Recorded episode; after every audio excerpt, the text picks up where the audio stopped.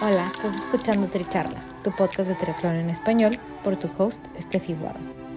Este es un espacio donde triatletas y en ocasiones atletas de diversas disciplinas nos comparten sus experiencias y lecciones aprendidas. Además, podrás escuchar de expertos y o conocedores sobre temas que te ayudarán a potenciar tanto tu desempeño físico como mental.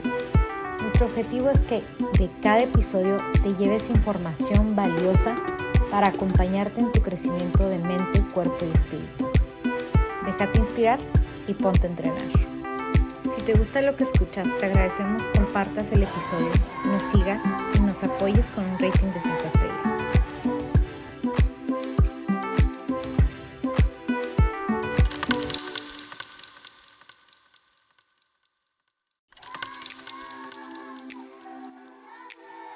Bienvenidos al episodio 79 de Tricharlas, yo soy Estefi Guado y el día de hoy tenemos de invitado especial a Salvador Ruiz, de Perú, triatleta de alto rendimiento, quien recientemente ganó el primer puesto general en el 70.3 de Panamá. Entre otros de sus logros, a la fecha, Salvador continúa teniendo el récord peruano en el Ironman de Kona. De esta charla se quedan con algunas de las ventajas de las alternativas que da el triatlón, como cómo descansa y se recupera. Nos comparte sobre su experiencia en la carrera del 70.3 y la importancia de dedicarle la carrera a una persona. Cualquier carrera hay que dedicársela a alguien. Entre algunos otros, otros mensajes que no les quiero arruinar para que escuchen el episodio, esperemos que disfruten nuestra charla.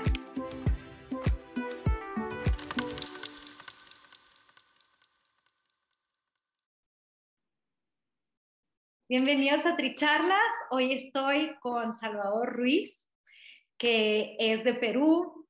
Hoy está desde Lima. Desde Lima, Perú, así es. Entonces, bueno, lo voy a dejar que él nos cuente un poquito más de, de sí. Este, yo sé que le va a faltar, pero si no hay, les, les, les voy contando yo. Salvador, cuéntanos. Hola, Steph. Buenos días desde el lado de Perú, desde Italia. Buenas noches, creería, ¿no? Sí. Este, gracias por la invitación. Bueno, para las personas que no me conocen, tengo 34 años. Actualmente soy triatleta de alto rendimiento dentro del segmento deportivo de Perú. Soy ingeniero industrial de profesión y eh, actualmente soy trabajador como coach de running. Este, practico el triatlón desde hace 10 años de forma competitiva. Justo el otro día me hicieron una pregunta, ¿no? Y recién saqué el cálculo que yo empecé a practicar triatlón en el 2012. Así que se cumplen este año 10 años. Qué rápido se pasa el tiempo, no me había percatado ni dado cuenta. Así que nada, aquí estoy eh, tratando de poder responder las preguntas o inquietudes que quisieran saber acerca de lo que hago o, o, de mí en todo caso. Sí, y bueno, ahí como, como datos, ¿no? Salvador ha ido a Kona, tiene el mejor, el tiempo récord de, de, Perú en, en, Kona, ¿no es cierto? Hasta el momento, sí. Eh, eso o, que lleve un triatleta mucho más fuerte o, o, si es que yo posiblemente lo pueda bajar en algún momento. No, algún momento tiene que pasar, ¿no? Los récords están para romperse. de hecho que sí. Pero bueno, hasta ahorita has ido a varios mundiales de 70.3, has estado en podio en varias carreras de Ironman. Este, o sea, para que vean el, el, el calibre de, de, este hombre, quisiera saber de ese Salvador al principio que, que empezó hace 10 años a como que o sea, si te, si te acuerdas de, de, de, esa persona que estaba empezando sus primeras carreras, tú desde el principio empezaste a ganar. Eh, me, a ganar no, pero sí me iba bien. No queda, digamos, relegado, ¿no? En las primeras carreras que participaba o entraba en podio o me quedaba dentro de top 5 o ahí en, en, el límite para subirme un podio. Algunas veces gané a, mis, en mis inicios. Entonces, eso no lo atribuyo es que, a que diga que era bueno, no, al contrario, creo que eso lo atribuyo a que yo siempre tuve un background deportivo, siempre hice actividad física, no necesariamente triatlón, eh, durante toda mi vida. ¿no? poquito para resumir, yo empecé a hacer haciendo deporte jugando al fútbol desde que tenía 6, 7 años. Eh, competía representando a mi colegio en lo que acá se llama DECORE, que es la Asociación de Colegios Religiosos. Eh, cuando estaba en la universidad practicaba surf de forma recreativa y corría eventualmente y pasé directo al, triatlón para regresar a mis competencias que lo había dejado durante la universidad. Entonces, como que nunca tuve ningún tipo de periodo largo de haber dejado el deporte o cualquier actividad física. Entonces, eh, yo creo que eso ha sido, digamos, eh, mi ventaja quizás respecto a algunos triatletas que muchas veces empiezan desde cero, ¿no? Entonces, eh, no es que te diga que yo sea bueno y nada, pero creo que mi ventaja fue que que tenía ese background que siempre me acompañaba. ¿Y cómo sentiste como que esa pasión, como que ese momento que, que dijiste, el triatlón es lo mío, aquí me quedo? Porque si ya son 10 años que continúas practicando ese deporte, es porque algo te gusta. Sí, porque me gusta variar las disciplinas. Eh, soy una persona que no siempre está tranquila, siempre trata de refugiarse en el deporte por temas personales, por divertirme, por, por buscar este, eh, pasar el tiempo con mis amigos. Entonces, el triatlón te da esa oportunidad al tener las tres disciplinas y cada una de esas disciplinas darte alternativas adicionales, porque en natación tú puedes nadar en piscina o nadar en el mar, en aguas abiertas. En ciclismo tú puedes hacer ciclismo de ruta, contrarreloj, bicicleta de montaña, hoy está de moda el gravel, y en el running tú puedes correr eh, sacadas de mugres de series en pista atlética, puedes correr fondos con tus amigos o te puedes ir a la montaña. Entonces, tienes diversas actividades en este universo del triatlón y eso es lo que a mí siempre me llamó la atención, la diversidad, ¿no? Porque un día si estás saturado o aburrido de solamente nadar, otro día te vas a ir a montar bici y así varías. Entonces, para mí la, el dinamismo de cambiar actividades y rutinas todos los días, eso es mi gran claro. motivación. Me, me encanta ese concepto porque sí, es verdad. Y aparte, me imagino que tú aparte haces tu functional training y algo para estirar después, También. o sea, como que no se queda ahí, no sé si practicas yoga. No, ya no me alcanza el tiempo, porque las tres, las tres disciplinas más sus alternativas, más el functional training, que es lo que complemento. Y encima a mí me encanta mucho la playa. En mis tiempos libres trato de hacer un poquito de surf, hacer paddle. Ya no me alcanza el tiempo. Entonces, alguna vez he practicado yoga, sí. Soy muy malo porque no soy nada flexible. Entonces ya no lo, ya no lo meto en mi, en mi agenda porque no me alcanza sí, el no, tiempo. pero bueno, de todas maneras tienes tu, tu, recovery time. ¿Cómo descansas tú? ¿Cómo descansas tu cuerpo? Eh, me gusta mucho, por ejemplo, en temporada de verano, pasar mucho tiempo en la playa.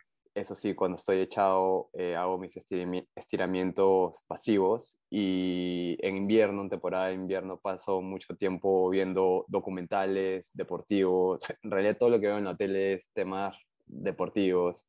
Sigo deportistas en sus canales de YouTube y cuando estoy con mi esposa ya, bueno, eh, eh, aprovechamos en ver películas, ¿no? Pero en esos momentos cuando veo películas, me paso la pistola de masajes, me pongo corriente, eh, pero sí a la, a la, semana hago mis terapias de recuperación de masajes, ¿no? Sí o sí, sobre todo en zonas donde tengo cargado los músculos. Y eso es como que para mí sagrado, como parte de un entrenamiento, como parte de la dieta, siempre tengo mis terapias de descarga semanal. Y, y, bueno, ahorita como que estoy escuchando toda esta dedicación y pienso en qué momento te vino como esa ambición de decir, quiero clasificar a Kona. Eh, creo que desde que veía yo los, las competencias de triatlón, porque antes las pasaban por ESPN, cuando yo tenía creo que 15 años, este, pasaban Kona en ESPN, ahora ya no lo pasan, ahora solamente lo pasan por, por YouTube y, por internet y la gente que conoce, ¿no? Pero antes lo pasaban como un partido de la Champions, entonces yo veía, me acuerdo que, en, que veía a Chris McCormack compitiendo y decía, qué increíble que una persona tenga que hacer todas esas distancias en un solo día, ¿no? Entonces, eh, si él puede, yo no pensaba, yo también quiero hacer lo que yo también quisiera hacer como él, no, eso no pensaba. Yo decía, si él puede, a mí me gustaría intentar, intentar nada más. Entonces, eso fue algo que también me jaló y poco a poco cuando empecé a hacer triatlón lo tenía ahí como una referencia, ¿no? Kona, eh, aunque sea visitarlo de, de como turista, eh, me gustaría ver aunque sea una carrera de forma presencial, tanto así que cuando yo empecé a hacer triatlón, mis amigos del equipo con los que yo entrenaba, ellos ya se habían inscrito en un Ironman, ya, en Floripa, en Brasil. Entonces yo todavía no tenía la experiencia para poder hacer un Ironman y justo tuve un viaje de trabajo a Brasil, a otra ciudad, pero moví mis pasajes, todo, para poder ir a la competencia y aunque sea verla. Entonces estuve en una carrera de Ironman como espectador sin yo tener siquiera las habilidades físicas de poder participar y me encantó, ¿no? Me encantó porque me gustaba el deporte y, y quería experimentarlo. Entonces, eh, cuando empecé a competir, cuando empecé a buscar más objetivos ambiciosos, un día le pregunté a, al que era mi entrenador en ese momento, que es Daniel de Montreal, Dani, ¿tú creerías que lo que yo estoy entrenando me pueda llevar a un mundial medio Ironman, no un full? Y él me dijo, de todas maneras. Entonces, él ni siquiera dudó, no dijo, pucha, no sé, vamos a ver, dijo de todas maneras. Y esa, con esa seguridad me dio una confianza que dije, voy a entrenar muchísimo más. Y se dio mi primera, segunda, tercera clasificación a los medios, a los mundiales medio Ironman. Y dije, eh, voy a entonces intentar a, poder llegar a Kona. ¿no? Entonces entrené muchísimo más, sobre todo porque tenía el, ejemplo de compañeros, amigos que habían ido a Kona antes, como Elis Portugal, Estefano Rato, y siempre cuando yo empecé a hacer triatlón con Chris Harrison, que fue uno de los que me ayudó a mejorar como deportista, siempre me hablaba de, de Kona, ¿no? Entonces, era algo referencial que yo siempre tenía en mi, en mi cabeza. Y todo ese tiempo que yo me preparé para poder ir a competir a un Ironman en busca del cupo, que justo fue una carrera que viajé con Chris Harrison, eh, entrené como loco, como demente, ¿no?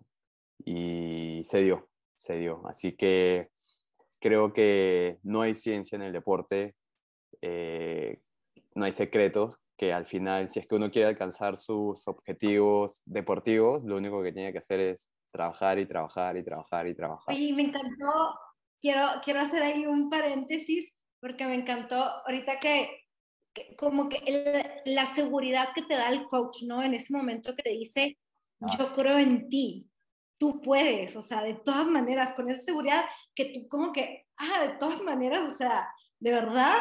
Entonces, porque yo también estuve con Daniel un tiempo cuando recién me mudé a Perú. Y, me acuerdo que en algún momento me dijo, ahorita con los tiempos que traes, Estefanía, yo creo que si clasificas, si podrías tener un cupo en el, en el TRI de Lima, eh, o sea, en el 70.3 de Lima, y, y, sí, o sea, sí clasifiqué, pero como que ni, para mí ni siquiera era una opción hasta que no me lo dijo, o sea, si él no me hubiera dicho, yo creo que tú puedes clasificar, o sea, eso me motivó que el último mes yo estaba, pero disciplinada. Y, eh, o sea, y es el poder de eso, ¿no? Y ahorita tú también como, como coach, porque eres coach de otras personas, ¿cómo lo vives de ese otro lado? No, siempre tienes que pisar tierra también, ¿no? Tienes que ser realista. Puedes preguntar y puedes buscar consejos y puedes inclusive tú mismo analizar tus métricas. O sea, si, si eres una persona que no corre, no sé, que corre una media maratón en tres horas, eh, quizás nunca vayas a clasificar. Entonces tienes que ser consciente de que si estás cerca con los números, podrías acercarte. Y si, y si aún así recibes el feedback de un entrenador o quizás de un amigo más experimentado que te da esa confianza, no por ser tu pata, sino porque, porque ve un atleta con posibilidades, eh, eso te da una gasolina adicional para poder entrenar un poquito mejor y más inteligentemente. Entonces, tiene que haber un equilibrio.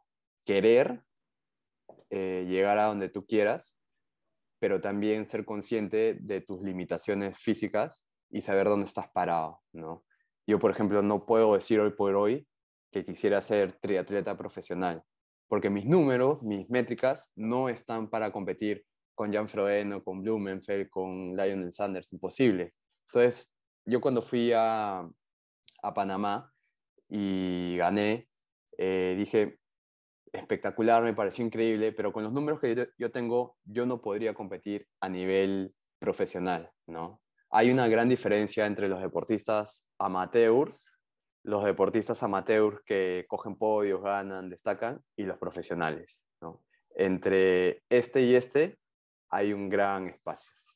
Entonces, hay que ser realistas y yo sé dónde estoy parado porque no, no tendría... Eh, no tendría resultados si es que me meto en la categoría profesional. Y, y, bueno, igual lo vivimos, ¿no? O sea, ¿cómo la pasaste ahora en el 70.3 de Panamá? Increíble, increíble porque fue eh, una semana complicada para mí, porque la semana anterior falleció mi abuela entonces eh, estaba con sentimientos eh, movidos, ¿no? no sabía si, si deprimirme, ponerme triste o sentirme culpable de, de olvidarme de eso y, trasladar mi felicidad porque estaba a punto de competir. Entonces eh, viajó una comunidad grande de peruanos, los Trimonsters, varios amigos míos. Entonces yo me quería sentir un poco, yo, me, yo quería estar un poco apartado, ¿no? Para estar en mi espacio. Y, y al final dije, bueno, ya estoy acá. O sea, si mi abuela falleció, no puedo estar lamentándome. Así que esa carrera, por más de, independientemente de que los resultados sean buenos o malos, se la voy a dedicar. ¿no? Entonces, así partí, dedicándosela. Durante la carrera no pensé en ella, porque a veces se siente una carga emocional, ¿no? Y me olvidé, me olvidé completamente de mi abuela en la natación y en la bici, y recién eh, sentí su presencia, como lo he dado en muchas entrevistas o en algunas declaraciones, en la parte del running, cuando empecé a, a recuperar mi posición inicial, que era el primer puesto, y ahí sentí una energía literalmente eh, sobrenatural que me hizo correr un poquito más rápido. Entonces ahí fue donde eh, sentí la presencia de mi abuela y al final se dio el título y se lo dediqué a ella, ¿no? Igual mi familia decía, dedícale la carrera a tu abuela, todo eso, ¿no? Pero eh, no esperaba que un triunfo la, eh, hubiese sido el resultado para poder dedicárselo de la mejor manera. ¡Wow!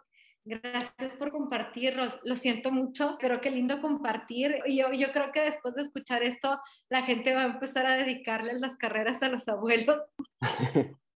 en realidad, cualquier carrera se la tienen que dedicar a cualquier persona porque eh, no, está, no estamos solos. Creo que se la puedes dedicar a tu entrenador, a tu amigo que te metió al grupo, a, alguien que te sigue en redes sociales, a un amigo, a un familiar. Creo que es la mejor manera de, de poder compartir el deporte, ¿no? Porque al final, es, tenga el, resultado que tengas, si no compartes tus triunfos con alguien, no vas a estar completamente feliz. Es como el dinero, o sea, el dinero no te va a hacer feliz eh, a menos que lo compartas con alguien.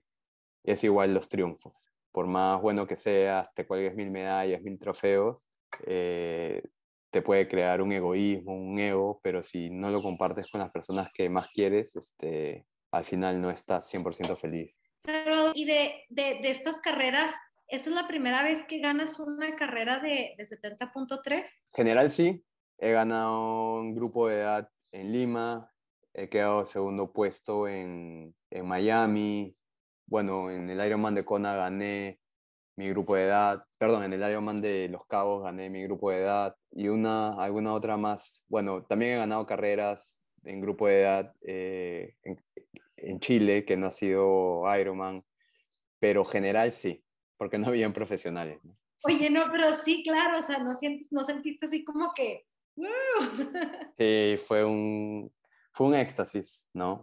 Porque los, nosotros los triatletas, digamos, amateurs que vemos las competencias y llegar a la meta y que te pongan la, la banda, una banda internacional es increíble, ¿no? Porque eh, acá en Perú he logrado ganar carreras y he logrado levantar bandas en, en Perú, pero hacerlo de forma internacional ya es otro nivel. Entonces me dio, una, me dio una alegría mayor porque sí. Y ahí es donde ves ese trabajo de 10 años, o sea, que no llegaste ahí a este momento con un año de experiencia, o sea, una vida de hacer deporte y 10 años en este deporte. Sí, porque por más, creo que por más talentoso que seas, la experiencia ayuda un montón, ¿no? Porque, por ejemplo, el que quedó segundo era un argentino, eh, creo que era de categoría entre 25 y 29 años, más joven que yo, y en el segmento de bici él me pasó muy fuerte, yo iba fuerte y él me pasó más fuerte, me puse a, seguirlo para poder medirlo y yo me sentí más exigido, ¿no? Porque no quería que se escape. Y a la hora de correr, cuando salimos a correr, salió embaladísimo el tipo. Entonces, eh, la experiencia que te da de tantos años de carrera no es salir a perseguirlo y pasarlo en el kilómetro 1, 2 o 3, sino tener una estrategia de qué hacer y pensar para poder ganarle. Y yo dije que se vaya, que se vaya, lo voy a medir, voy a ver cuánto me saca en cada vuelta. Y yo contaba, porque como eran tres, tres loops, eh, lo veía en cada vuelta, en cada vuelta en uno. Entonces, ya, ahorita me lleva dos minutos, ya, ahorita un minuto y medio. Entonces, tienes que correr inteligentemente y eso creo que te lo da los años de experiencia y, y, y la experiencia de competir en muchas carreras. Entonces dije, si es que sigue esta tendencia, yo en algún momento lo voy a pasar, pero no lo quiero pasar ahorita, quiero pasarlo con piernas frescas para poder rematarle. Y así fue como trabajé y así fue como funcionó. Entonces, eso lo aprendí de otras carreras, ¿no? Eh, que si quizás el, el argentino hubiese sido eh, más rápido, quizás mi estrategia no iba a funcionar, ¿no? Pero me la jugué y, y, funcionó. Claro, ¿no? Y porque estabas viendo también que te ibas acercando, ¿no? O sea, como que ibas viendo que se estaba cansando. Sí, sí, sí, sí. Sí, entonces el, el triatlón también, el triatlón es full estrategia, porque también tienes que tener un plan B. ¿Qué pasa si yo lo pasaba y él se estaba guardando y después me pasaba? ¿no? Entonces también tenía una estrategia para, para ver cómo reaccionar. Me, me, encanta porque, o sea, esto es, la, esto es la parte mental, ¿no? Pero también tienes como que, obviamente, lo que todos deberíamos de saber, que ya tienes tú, tú lo que comes, cómo vas administrando tu energía, de cómo te vas hidratando, o sea, como que no, no llegas a un momento en el que tienes sed, o sea, y bueno, también en estas carreras que son súper calientes. A mí me favorece las que son calientes. Sí, porque tú ya es como tu, tu estado natural. Es que no me gusta nadar con wetsuit, ¿no? Aparte de toda esta preparación, eh, la natación le hice 100% en piscina, nunca fui al mar a nadar para entrenar eh, la técnica, el 100% de natación, eh, ¿cómo? Trabajando más que nada el tren superior y usando menos las piernas. Entonces, nadé mucho tiempo en piscina, yo nado en Aqualab, en piscina de 50 con nadadores, que no, no son triatletas, son 100% nadadores, entonces son más rápidos que yo. Y para poder seguirles el ritmo tenía que mejorar la técnica. Entonces, cambié mi estrategia de nadar y la natación permitieron el wetsuit. Y yo dije, yo voy a ir sin wetsuit. Voy a ir sin wetsuit porque si no me voy a sofocar. Eh, algunos dicen, claro, el wetsuit te da mayor flotabilidad y posiblemente nada más rápido, pero yo dije, ni hablar. Prefiero ir fresco, tranquilo, y en la natación puedo ir un poquito más rápido, pero aplicando la técnica.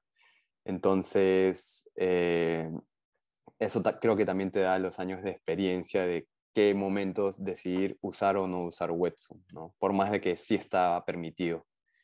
Y me fue increíble porque apenas toqué la escalera para subir, mucha gente sube uno en un escalón. Yo tenía las piernas frescas y subí de dos en dos los escalones. Entonces eso también eh, se vio reflejado en el trabajo que venía haciendo entrenando en piscina. Salvador, ¿con qué te gustaría que la gente se quedara en nuestra charla el día de hoy?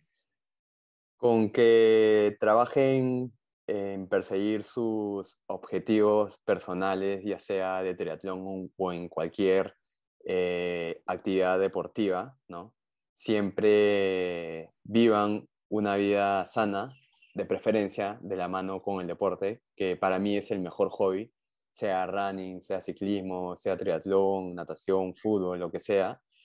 Eh, y si es que quieren alcanzar objetivos de mundiales, clasificar, ser finishers o romper sus marcas personal, eh, hay que ser inteligentes ¿no? y ser realistas. Entrenar bien y ser realistas. O sea, si eres un, una persona que recién corre por primera vez maratón, no pretendas que en tu primera maratón llegues a Boston. Entonces, los resultados llegan, ¿no? Si tú entrenas, van a llegar siempre, tarde o temprano, pero van a llegar. Entonces, eh, eh, eso y, sobre todo que, que, aprovechen estos momentos que son tan, tan bacanes, ¿no? Eh, yo, a mí me gusta vivir las experiencias deportivas al 100%, porque dos años de pandemia nos enseñaron que la vida se te puede ir así, a cualquiera.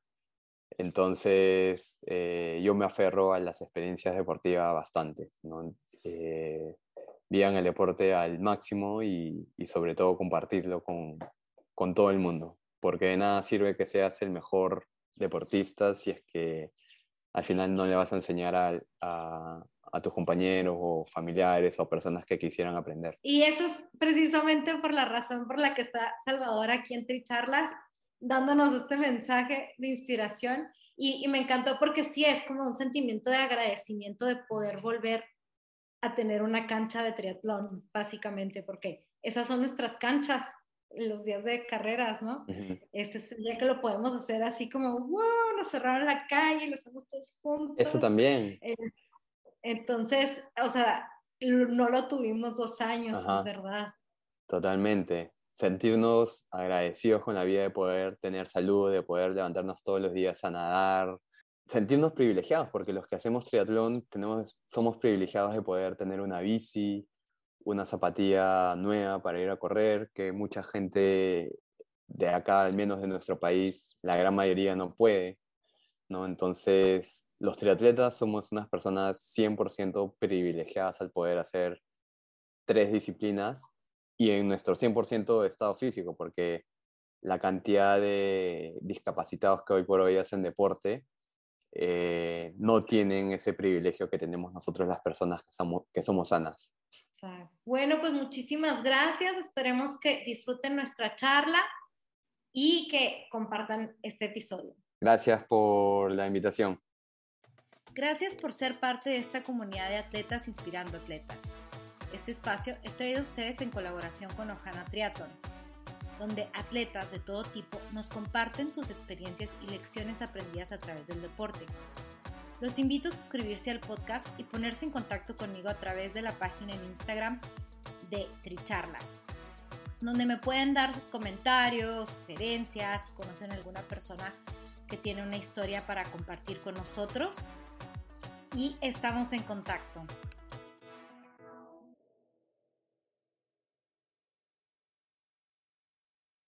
Gracias por ser parte de esta comunidad de atletas inspirando atletas. Este espacio es traído a ustedes en colaboración con Ojana Triathlon, donde atletas de todo tipo nos comparten sus experiencias y lecciones aprendidas a través del deporte.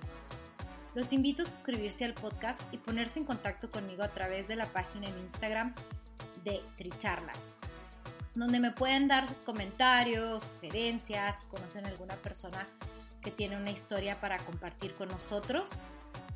Y estamos en contacto.